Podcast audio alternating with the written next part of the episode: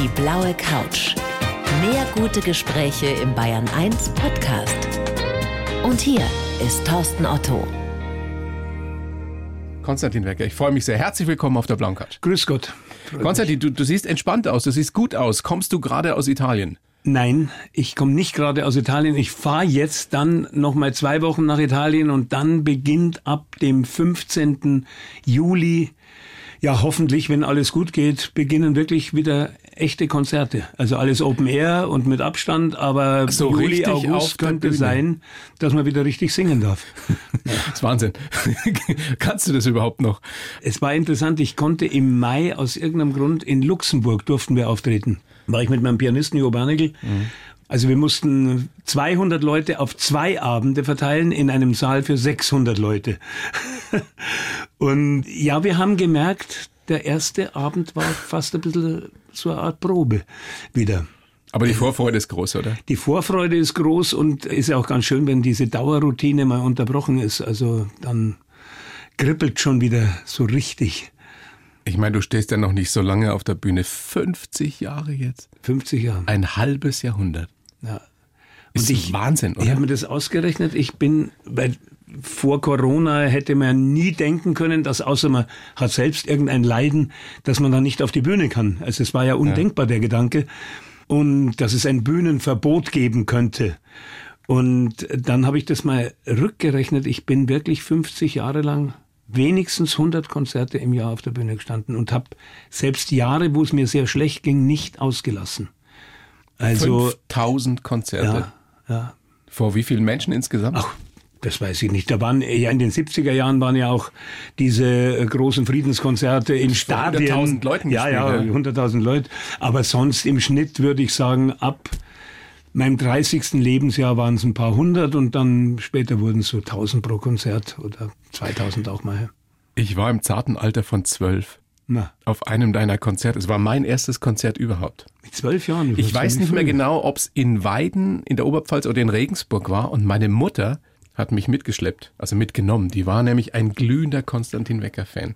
Genug ist nicht genug. Das war ihre Hymne. Ach, das ist schön. Wahr heißt, dass deine Mutter gestorben ist. Ja, sie ist leider gestorben ja. vor vier Jahren. Also das war, muss 1977 gewesen mhm. sein. Mhm. Ja, da kam das Album dich nicht erinnern, aber da kam das Album raus. Kam das Album raus, 77. Das ist schön, dass du das sagst, weil ich habe wirklich festgestellt, dass die Eltern eigentlich maßgeblich beteiligt daran waren, dass auch jüngere Generationen meine Lieder hören konnten. Und manchmal sind es jetzt sogar die Großeltern. Was die mit bei, ihren Enkeln kommen? Ja, die mit den Enkeln kommen. Also die Enkel kommen mit den Großeltern, ja. aber schon auch deswegen, weil die Großeltern eigentlich der Anlass waren, auf Wecker hinzuweisen. Und oftmals waren es Frauen. Also bei dir ist es selten, dass es ein junger Mann war. Also ich sehe oft in den Konzerten Frauen mit ihren Müttern und die sagen dann zum Beispiel, sie mussten auf all den Italienfahrten. Früher mussten sie auf Kassette meine Lieder ertragen. das war bei uns auch war so. Bei euch auch so. Ja, klar.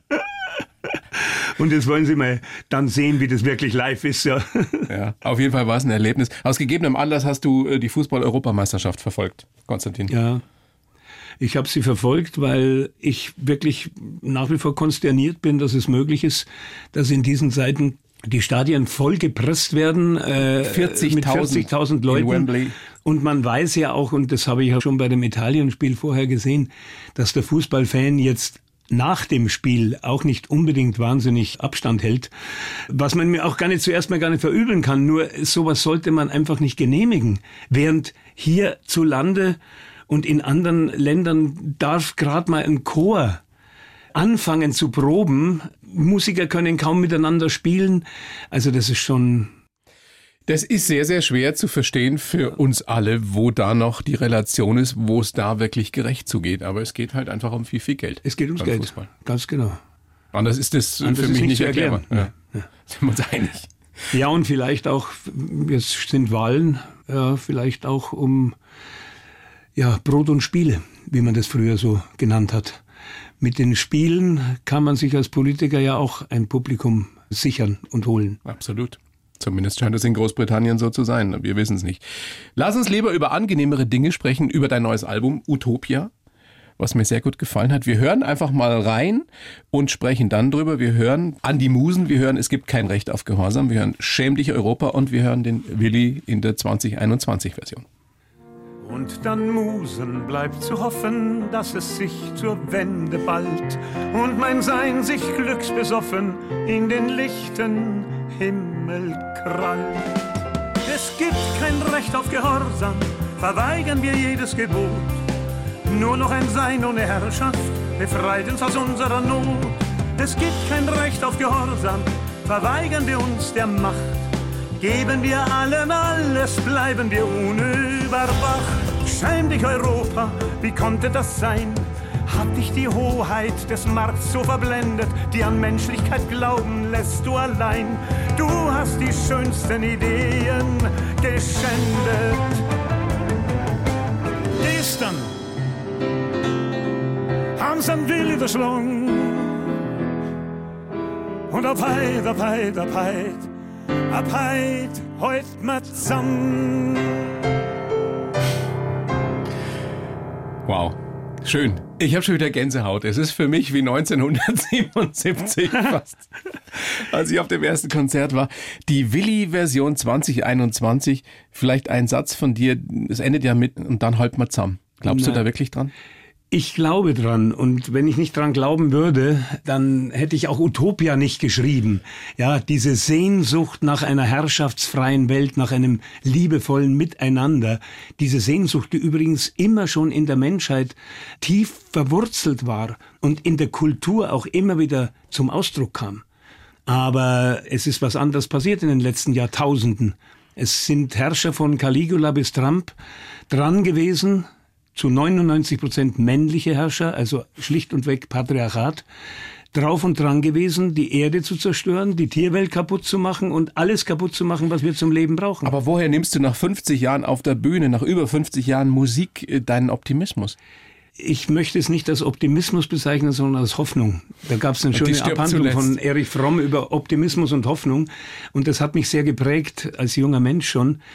Und Erich Fromm sagte auch einmal, hoffen heißt, an etwas zu glauben, auch wenn man weiß, dass man es zu seinen Lebzeiten nicht verwirklicht sehen wird.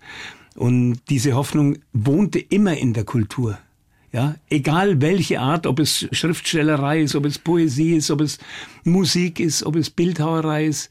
Diese Hoffnung, ich sage es nochmal, nach einer herrschaftsfreien Welt, weil es die einzige Möglichkeit wäre, wie wir überleben könnten. Jetzt sagen natürlich ganz viele zu mir, ja, wie willst du das verwirklichen? Schau dir doch mal die Welt an. Schau ja? dir die Menschen an. Schau dir die Menschen an. Ich glaube, verwirklichen werden wir es nur können, wenn jeder Einzelne und jede Einzelne wirklich daran teilnehmen wird. Und das wird eines Tages der Fall sein. Es funktioniert nicht mehr. Wir haben das in den letzten Jahrhunderten gesehen, dass irgendjemand eine Ideologie in die Welt stellt und sagt, das habe ich mir ausgedacht, so wird die Menschheit gerettet. Mit Ideologien geht es nicht, es geht nur mit allen gemeinsam. Im schönsten Sinn des Wortes basisdemokratisch. Würdest du sagen, du hast in diesen 50 Jahren, in denen du auf der Bühne stehst, in denen du Musik machst, Menschen besser gemacht, die Welt ein bisschen besser gemacht? Geht das überhaupt mit Kunst? Es gibt eine schöne Geschichte, die erzähle ich immer sehr gerne. Ich war mit Hannes Wader auf Tour und dann wurden wir nachher von einem Journalisten gefragt, was wir oft gefragt wurden, ja, seit 40 Jahren singt er jetzt gegen die Ungerechtigkeit in der Welt und ja. schaut euch die Welt doch an, ist denn irgendwas besser geworden? Und dann sagte der Hannes sehr schön, die Frage ist unfair gestellt.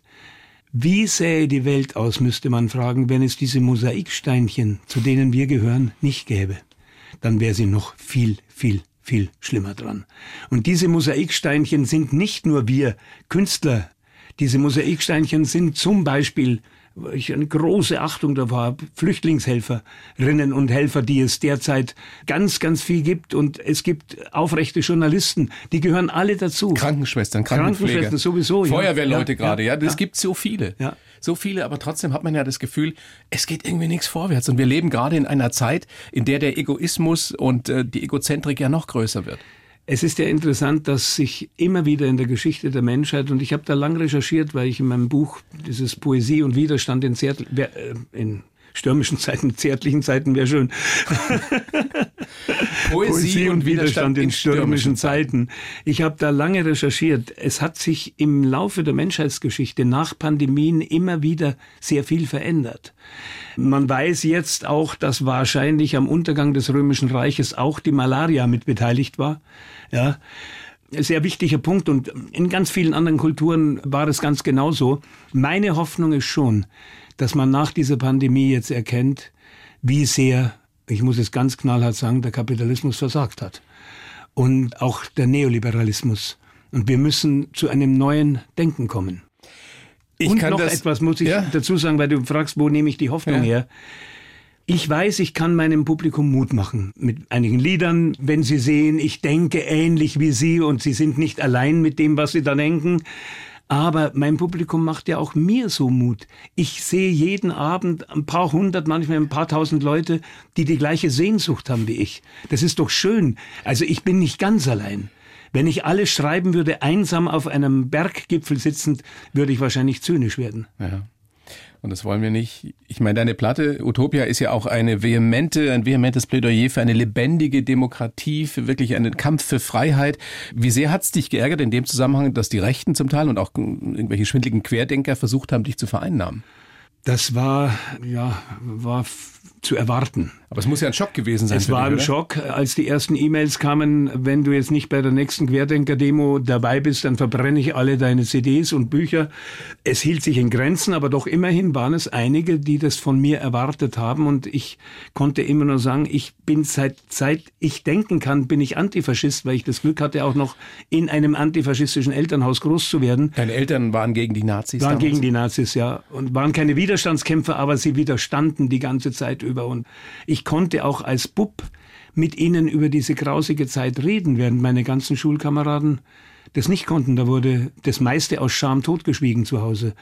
Und ich kann doch dann nicht bei einer sogenannten rechtsoffenen Demonstration mitmachen. Rechtsoffen ist übrigens ein Satz von den Identitären, die sich sehr gefreut haben, dass es jetzt endlich rechtsoffene Demos gibt. Das kommt für mich nicht in Frage. Und ich habe auch Angst vor der Mythenbildung. Ich habe ja mal vor einem halben Jahrhundert Psychologie studiert und, und Philosophie auch, ne? Philosophie auch. Und ich habe mir jetzt in diesem Corona-Jahr wieder ein Buch von Wilhelm Reich zur Hand genommen, die Massenpsychologie des Faschismus. Und es ist so eindeutig und klar, dass sich Faschismus immer nur durch Mythen nähren konnte und kann. Übrigens auch ein ganz spannendes Büchlein gibt es jetzt seit zwei Jahren, glaube ich. Es sind nur 50 Seiten von Umberto Eco. Il Fascismo Eterno, der ewige Faschismus, empfehle ich wirklich jedem zu lesen. Umberto Eco ist sowieso ein sehr von mir bewunderter Intellektueller. Namen der Rose her wahrscheinlich genau, noch. Man kennt ihn hauptsächlich als Bestseller-Autor, aber ein ganz großartiger Intellektueller. Und dieses Büchlein zeigt auch, dass der Faschismus immer latent da ist. Es gab nicht nur Hitler und Mussolini. Ja, es gibt ihn in verschiedenen Formen auch. Und zurzeit müssen wir sehr aufpassen, dass diese Mythenbildung, heute heißt der Mythos Fake News, ja, dass diese Mythenbildung nicht noch mehr zunimmt. Weil den Faschismus kannst du mit Ratio jederzeit widerlegen, einen Mythos nicht. Du willst auf keinen Fall von den Rechten und Querdenkern vereinnahmt werden, das ist mir schon klar. Es ist aber wirklich schwierig, finde ich, heutzutage, wenn du dich jetzt zum Beispiel, wie du es ja getan hast, gegen einzelne Maßnahmen äußerst im Rahmen der Pandemie und wirst dann in diese rechte Ecke gestellt oder von Leuten gezogen. Unsere zunehmende Unfähigkeit, wirklich sachlich zu diskutieren. Mhm. Wie gehst du damit um? Ich meine, man kann ja mit diesen Menschen zum Teil auch nicht diskutieren. Wenn du dir so eine verquere Weltsicht aufgebaut hast, dann ist es meistens ein geschlossenes System und da kommt ja, keiner rein. Ist, Wie gehst du damit um? Das kann ich dir eigentlich auch nicht sagen, weil ich habe zwar immer wieder mal die Möglichkeit gehabt, mit ein paar Leuten neulich auf einer Demonstration, neulich auch ein paar Monate her in Tübingen, und da habe ich mal mit zwei Leuten länger geredet drüber, aber ich habe dann auch gemerkt, dass irgendwann abgeblockt wird. Vielleicht kann man ja mit Emotionen solche Leute erreichen, manchmal, ich weiß es nicht. Mit Musik? Mit Musik, ja. Daran denke ich, mit Poesie und Musik. Und darum sage ich ja, dass Poesie Widerstand ist auch. Und ich meine damit nicht nur widerständige Poesie, also politische Poesie. Ich meine überhaupt, Poesie zeigt uns, was tief in uns innen wohnt. Ich habe mir meine Gedichte, ich schwöre es, ich habe sie mir nie ausdenken können. Seit ich schreibe, und ich schreibe seit meinem zwölften Lebensjahr, sie sind mir passiert. Sie sind mir immer passiert. Und auch dieses neue Album ist mir passiert. Ich wollte ja eigentlich auf Tournee gehen in dem Jahr und da hätte ich dieses Album gar nicht gehabt. Also die Gedichte sind mir, muss sagen, Glück im Unglück, dadurch, dass ich nicht auf Tournee war, sind mir die Gedichte eingefallen und sie haben mich wie so oft wieder überrascht. Zum Beispiel sehr viele Lieder gehen mit dem Thema Alter anders um, als ich es so in meiner Ratio gern hätte. ja. Wie hättest du es denn gerne ewig Na jung? Ja, ewig jung. Das ist ja das, was man, was man, wie man sich eigentlich immer fühlt, wenn man mit Spezies zusammensitzt und, und, und so weiter. Und plötzlich ermahnen mich meine Gedichte, das Thema Alter auch in seiner Schönheit ernst zu nehmen. Natürlich birgt es viele unangenehme Dinge, keine Frage, aber es hat auch eine gewisse Schönheit dass man noch näher an sich rankommt, noch mehr sein Selbst entdecken kann und nicht nur sein Ego. Und im besten Falle vielleicht auch eine etwas selbstironische Sicht auf sich selbst entwickelt. Die muss man, also die musste ich schon länger entwickeln. Das hast du schon früher verstanden, so viel, dass du nicht so viel Dummheiten in meinem Leben gemacht, bist. Dass, dass, dass es nur mit Selbstironie ging. Und ich muss sagen, meine Gedichte haben mich auch immer schon als junger Mann geleitet. Sie haben mich eigentlich angeleitet, tiefer in mich zu sehen, als ich es in meinen Rollenspielen, die man so hat als junger Mensch, mir erlaubt hätte. Woher kommt das? Woher kommt diese Poesie aus dir raus? Ist das sowas wie der göttliche Funke? Ich würde es heute als Geschenk bezeichnen, weil man hat Zugriff zu etwas, was es wahrscheinlich schon lange gibt. Ich glaube, alle Gedichte, es gab auch schon alle Rilke-Gedichte, ganz bestimmt, bevor Rilke sie entdecken konnte und für sich vereinnahmen konnte. Und ich glaube, es ist so viel schon aufgeschrieben. Und man muss nur daran rühren, wie das passiert und warum. Ich kann es nur als Geschenk betrachten, weil ich kenne keinen Türöffner. Wir werden gleich mal drüber sprechen, wie aus Gedichten Lieder werden bei dir, wie das bei dir passiert. Ich habe für dich, Konstantin, wie für jeden Gast einen Lebenslauf geschrieben. Ja, habe mich daran versucht, was natürlich nicht so einfach ist bei dir, bei deinem ja doch schon langen Leben inzwischen. Ich gebe ihn dir jetzt. Okay, und ich lese. Du ihn. kennst ihn nicht, du liest ihn bitte vor und okay. sagst dann danach, was du davon hältst. Bitteschön. Ich heiße Konstantin Wecker und bin ein hoffnungslos romantischer alter Anarcho. Richtig. Gedichte schreiben, daraus Lieder machen, auf die Bühne gehen, das ist meine Leidenschaft und mein Leben. Und ob. Ich werde nie aufhören, für meine Ideale einzustehen, denn es geht ums Tun und nicht ums Siegen. Das ist das Zitat aus meinem Lied Die Weiße Rose. Und das ist eigentlich auch ein Motto, das mich mein ganzes Leben über trägt. Geprägt haben mich meine traumhafte Kindheit. Ja, ich hatte wirklich sehr viel Glück mit meinen Eltern. Auch da Glück kann man sich ja nicht kaufen, sowas. Passiert einem, ja. ja, passiert einem. Die Duette mit meinem Künstlervater und die Gedichte meiner Mutter. Gehorsam war mir schon immer suspekt und früh hat es mich in die Welt hinausgedrängt. Das Gehorsam war mir schon immer suspekt, das habe ich zum Großteil meinem Vater zu verdanken, der ein erstaunlicherweise antiautoritärer Mann war. 1914 geboren, also in der Zeit der schwarzen Pädagogik. Völlig ungewöhnlich. Ja. Ich bin hochgeflogen und tief gefallen und ob. Immer wieder aufgestanden, ja, bis jetzt ja. Das Alter empfinde ich als Katastrophe, aber auch diese Herausforderung nehme ich an, denn ich will noch eine ganze Menge leben. Nun, der Satz, ich will noch eine ganze Menge leben, ist aus einem Gedicht, das ich als sehr junger Mann mhm. geschrieben habe.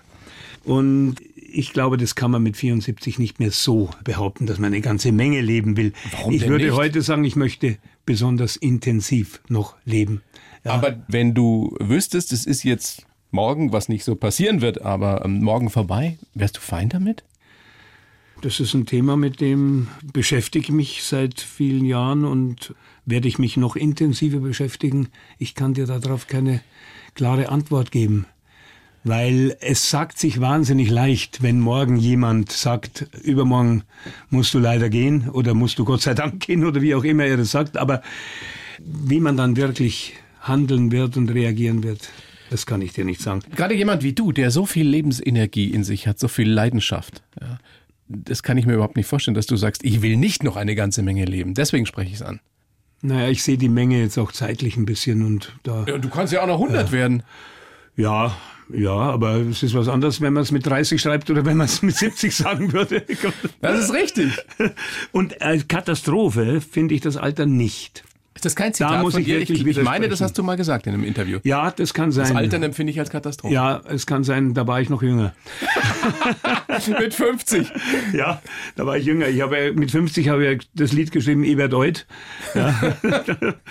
Und das war alles sehr kokett noch.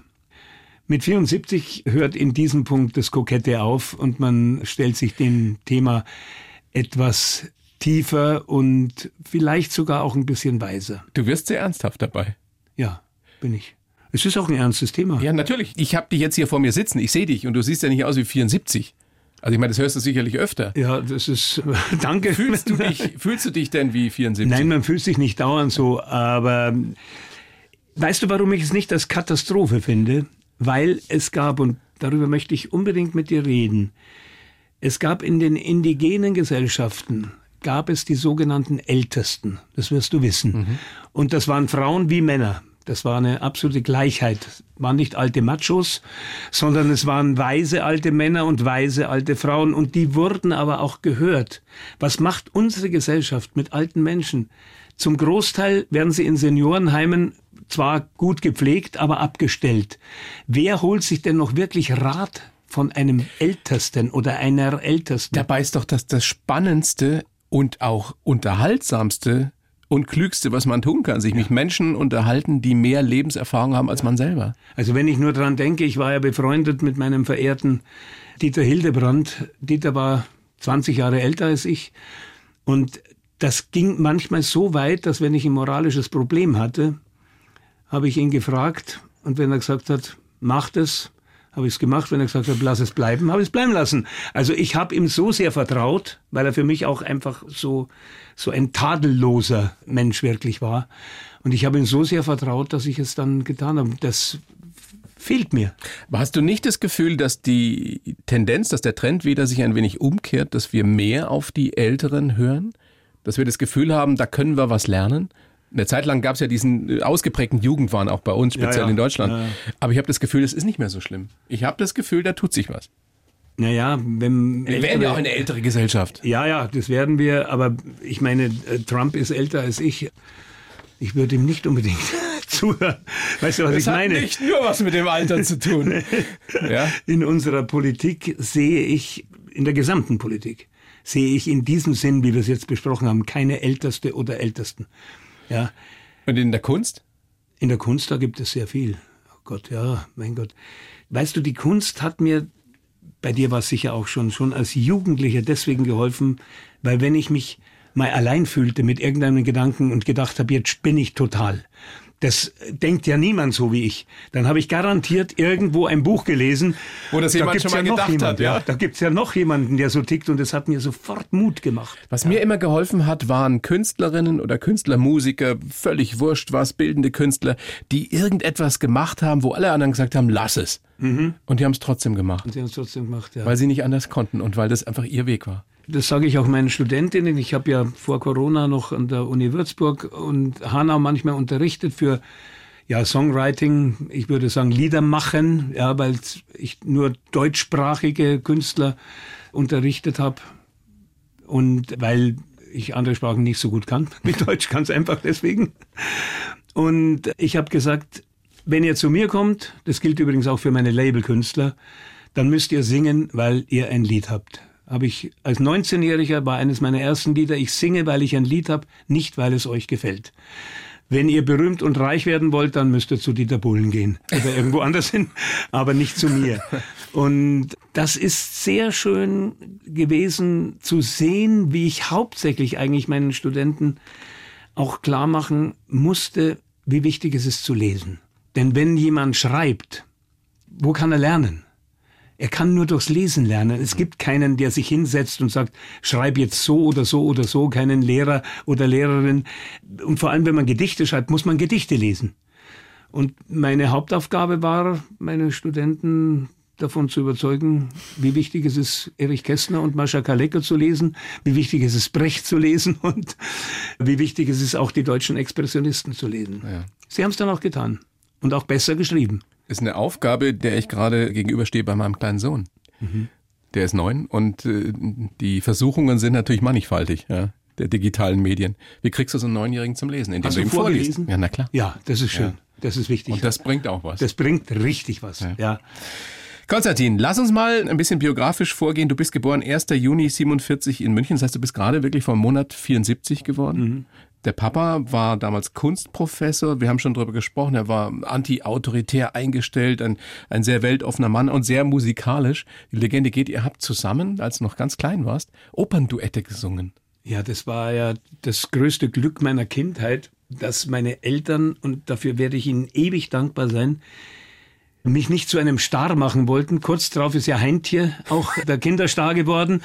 Und äh, ich das wäre eine schöne Alternative gewesen, ein ja, schöner Alternativentwurf. Ich hatte eine wunderschöne Stimme. Ich war im Rudolf Lamy Kinderchor damals und habe mit meinem Papa die italienischen romantischen Liebesduette gesungen.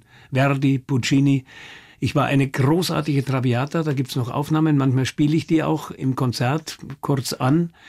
Und das Schöne war, wir haben aus Leidenschaft und Freude gesungen, also nicht um den kleinen Buben jetzt zu einem Star zu machen. Aber von deinem Papa hast du das? Die Musikalität? Vom Vater habe ich diese Freude an der italienischen Oper.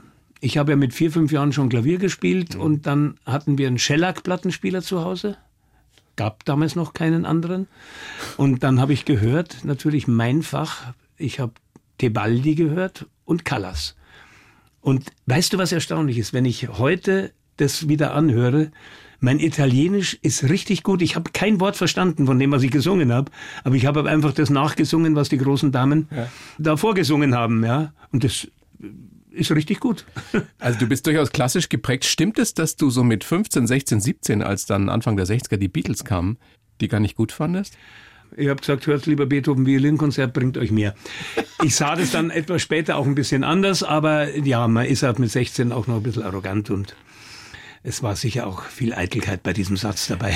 Und du hattest ja schon immer deine eigene Meinung und deinen eigenen Kopf. Mit zwölf oder mit 13 bist du von zu Hause abgehauen. Wenn man sich das vorstellt heute, wenn ich mir vorstelle, meine Tochter, die würde einfach abhauen und also mit 13 spinnst du. Hast du damals überhaupt nicht umrissen, was du deiner Mutter damit antust? Nein, leider nicht. Und ich bin ja auch nicht vor meinen Eltern abgehauen. Weil ich habe sie wirklich geliebt und wir hatten auch mal Streit, hat man ja immer. Ja. Aber es waren großartige Eltern, das wusste ich auch. Ich weiß heute. Vielleicht habe ich deswegen sogar Psychologie studiert dann, weil ich wissen wollte, ich bin ja mehrmals abgehaut von zu Hause. Und ich bin vor dem Schulsystem geflohen. Ich habe den Widerspruch nicht ertragen. Meine Lehrer waren zum Großteil alte Nazis. Wo hätten sie andere herhaben sollen? Ja, in der Volksschule schon gar. Ich habe gerade neulich wieder mit meinen Freunden, ich habe noch ein paar Freunde aus der Schulzeit, das ist wunderschön, mhm. wenn wir zusammensitzen und wir kennen auch die Namen der Lehrer noch und wenn wir dann uns erinnert haben, wie einer immer wieder vom Krieg verherrlichend erzählt hat, wir fanden es auch spannend irgendwie, aber bei mir zu Hause war alles so anders und so eben anti-autoritär. Und ich bin und dann als eben auch zu Hause. Ja. Und ich bin dann eben als Zwölfjähriger, ich wollte meinen Physiklehrer ärgern und habe genau gewusst, wie ich das schaffe und bin mit einem Band Bakunin unterm Arm und Kropotkin unterm anderen Arm. Habe sie nicht gelesen, aber ich wusste, diese Anarchisten ertragen meine Lehrer bestimmt nicht. Bin ich in die Schule. Ich habe es geschafft, ich habe sie geärgert. Und anschließend habe ich natürlich die auch gelesen. Ja. Bist du auch mal von der Schule geflogen? Ich bin von der Schule geflogen, weil ich dann Probleme mit der Justiz bekam. Als ja, 18-Jähriger, 19-Jähriger, ja. ja. Aber nochmal diese Zeit, als du da abgehauen bist, du hast gesagt mehrfach.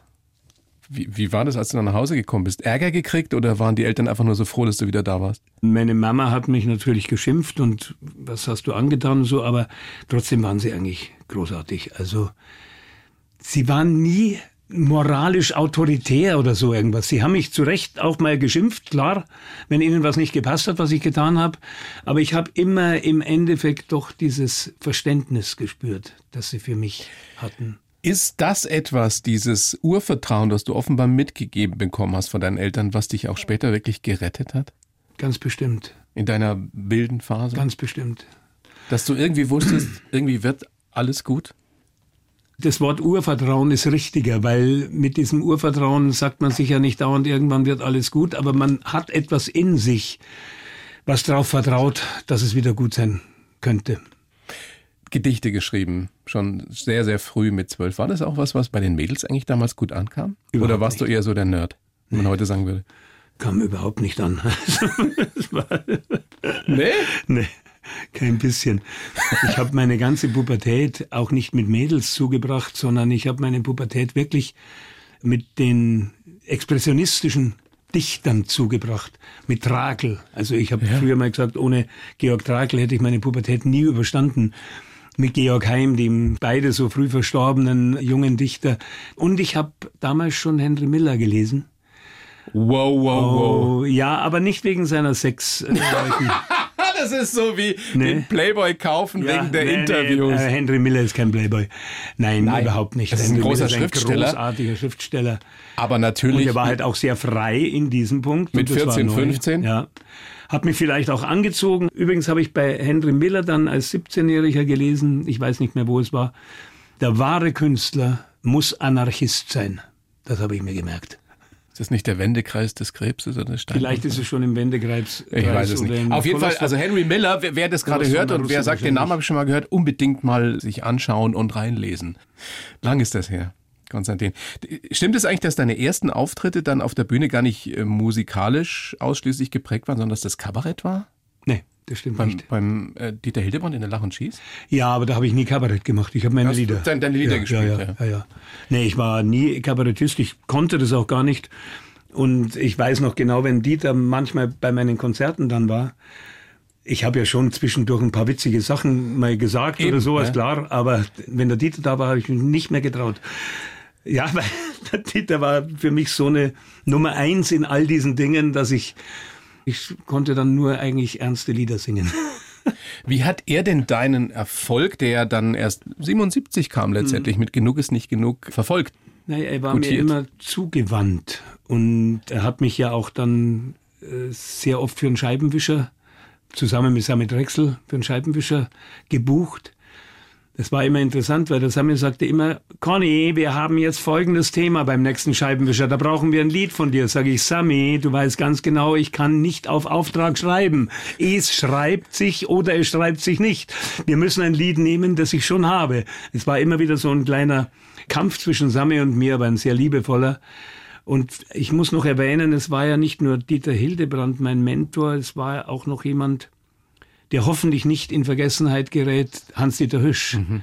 Hans-Dieter Hüsch, den habe ich immer wahnsinnig verehrt. Er ist ja auch ein Poet. Großartiger Wortkünstler. Großartiger Wortkünstler. Ich war bei seinen Auftritten und da kannte er mich nicht und da habe ich zwar schon geschrieben, aber äh, er kannte mich nicht und da habe ich mich mal geoutet, dass ich auch schreibe nach einem Auftritt von ihm und dann hat er eine Besprechung über meine Schallplatte Genug ist nicht genug geschrieben. Die hat mich umgehauen. Das war so unglaublich schön und äh, dann haben wir uns auch befreundet und sind gemeinsam auch oft aufgetreten. Wie entstehen aus deinen Gedichten Lieder? Indem ich sie vertone. und dazu muss Aber ich wie sagen. Wie passiert das? Was, was? Ja, äh, zuerst mal muss ich sagen, ich habe noch nie zuerst die Musik gehabt. Mhm. Ich habe immer ein Gedicht vertont. Ja. Im ganz im klassischen Sinn, weil ich muss auch sagen, ich habe ja natürlich nicht nur Verdi und Puccini gesungen als Knabe, ich habe ganz viel Schubert gesungen. Ja, ich habe Mozart, Schubert aus gesungen. Dir hätte echt was werden können. Ja, aus mir hätte ein richtiger Liedersänger werden können, genau. Kein Liedermacher, sondern ein Liedersänger.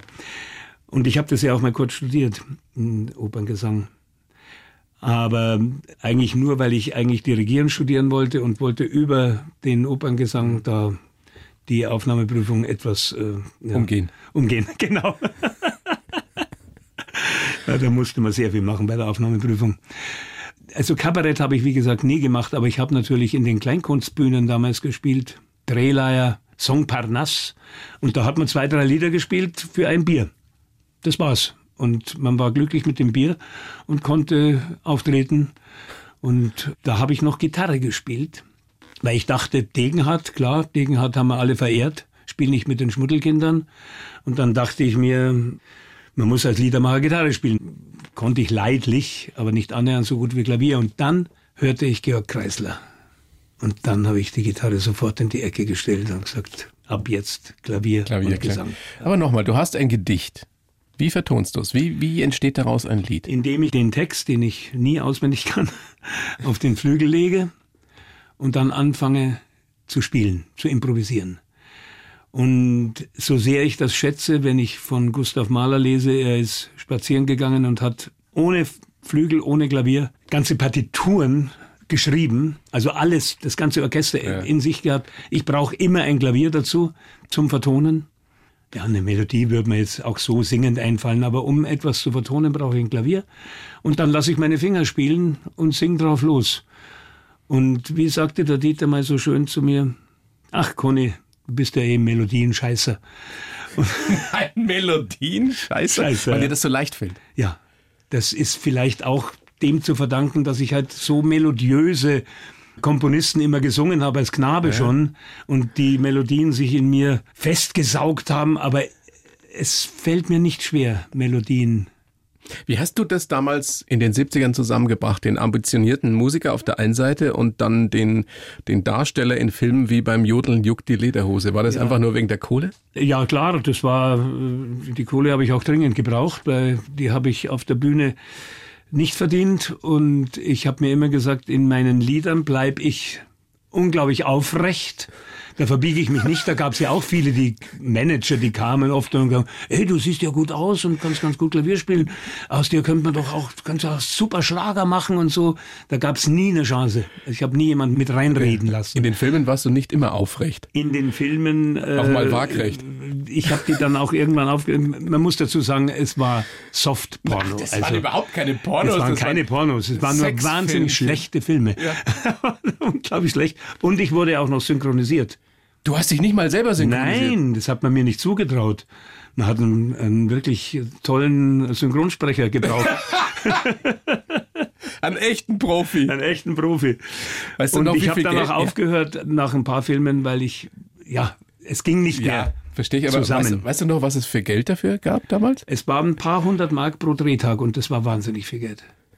Ja. Ist dir nicht peinlich heute, oder? Nein. Nein. warum denn? Nein überhaupt nicht. Es war eine, wie könnte man sagen, ich war jung und brauchte das Geld. Ja. Aber ich bin ja auch nicht der Einzige von vielen Schauspielerkolleginnen und Kollegen, die da mitgewirkt haben. Ich hatte dann das große Glück, dass ich für Margarete von Trott eine Filmmusik schreiben durfte und wir haben uns dann getroffen und dann hat sie mich angeschaut und gesagt, ach, weißt du was, ich schreibe dir eine Rolle in den Film. Mhm. Und so kam ich dann ins, ins seriöse, ins seriöse Fach. Aber ich muss heute zugestehen, Schauspieler in dem Sinn war ich natürlich nie. Ich habe mich auch nie als Schauspieler gesehen. Ja, ja ich habe das auch nie gelernt. Ein Charakterkopf. Ich habe einen Kopf gehabt, ja. ja. So. Thema. Ein Gesicht. Ja, genau. Aber ich bin ja auch auf der Bühne nie ein Schauspieler. Das habe ich auch von Hans-Dieter Hüsch gelernt. Oder ja, wir sind halt da sehr gleich. Der Hans-Dieter kam manchmal von der Bühne, da war er erschöpft und der hat ja ein Problem mit einem Fuß auch immer und dann kam er runter und war so ganz anders als der Mann auf der Bühne. Aber nicht, weil er den auf der Bühne vorgespielt hat, sondern da war er er selbst. Viel mehr er selbst als nachher. Ja. Das ist ein schöner Satz. Ist das bei dir auch so? Ganz bestimmt. Dass du auf der Bühne ja. viel mehr du selbst bist als im richtigen Leben? Eigentlich ja. Weil da gibt es Momente auf der Bühne, in denen bin ich so eins mit mir, wie ich es nur sonst ja beim Improvisieren am Klavier manchmal bin oder in manchen glückseligen Momenten in der Natur kann das passieren. Diese Lebensunfähigkeit, ich übertreibe jetzt mal ein bisschen, war sicherlich auch mit der Grund dafür, warum du so abgestürzt bist dann Mitte der 90er, im Zusammenhang mit dem großen Erfolg, den du hattest. Ja, vielleicht habe ich auf der einen Seite den Erfolg auch gar nicht verkraftet, weil Erfolg klingt zuerst mal und Berühmtheit klingt zuerst mal wahnsinnig spannend für viele Menschen, aber es kann auch unglaublich lästig sein und anstrengend. Und es kam ja noch was dazu. Ich habe ja immer mein eigenes Ding durchgezogen und nie eigentlich auch die Wünsche meines Publikums erfüllt. Es gab eine Zeit, da wollte mein Publikum, dass ich nur noch Willis schreibe oder Frieden im Land. Und dann kam ich mit der Schallplatte Liebesflug, waren ganz viele wahnsinnig enttäuscht, weil das eine sehr innerliche, sehr poetische, sehr zärtliche Platte ist, die auch sehr offen mit mir selbst umging, offener als ich es mir zugestanden hätte mit meinem Verstand. Und dann ging ich irgendwann mal auf die Bühne und habe gesagt, ich bin's nicht. Ich bin auf keinen Fall der oder das, was Sie erwartet haben. ich bin's nicht, ich bin's nicht. Und damit wollte ich mich befreien von dem Druck, dass man auch einem Publikum das was erwartet, was bieten. Ich wollte immer ich selber sein und wenn ich mich gewandelt habe, haben sich auch meine Lieder gewandelt. Und ich bin unendlich dankbar, dass mein Publikum das mitgemacht hat. Über so viele Jahrzehnte. Über 50 Jahre inzwischen. Ja. Wenn du damals nicht verhaftet worden wärst, wegen Kokainbesitz und nicht zwei Wochen im Gefängnis gewesen wärst, wärst du dann heute noch hier? Würdest nee. du noch leben? Nein. Ich muss dazu immer noch sagen, für mich war die Verhaftung wirklich ein Segen. Ganz ehrlich? Für mich, ja, ganz ehrlich. Für mich war es ein Segen. Ich wäre nicht rausgekommen aus der Suchtmisere. Für mich war es ein Segen, weil ich aber auch ich, meine Eltern lebten noch. Ich hatte ganz viele Freunde. Ich hatte ja auch noch ein Publikum, das auch noch zu mir stand, das mir später mal gesagt hat, in dem Jahr vor deiner Verhaftung sind wir nicht aus Begeisterung in dein Konzert, sondern aus Mitleid.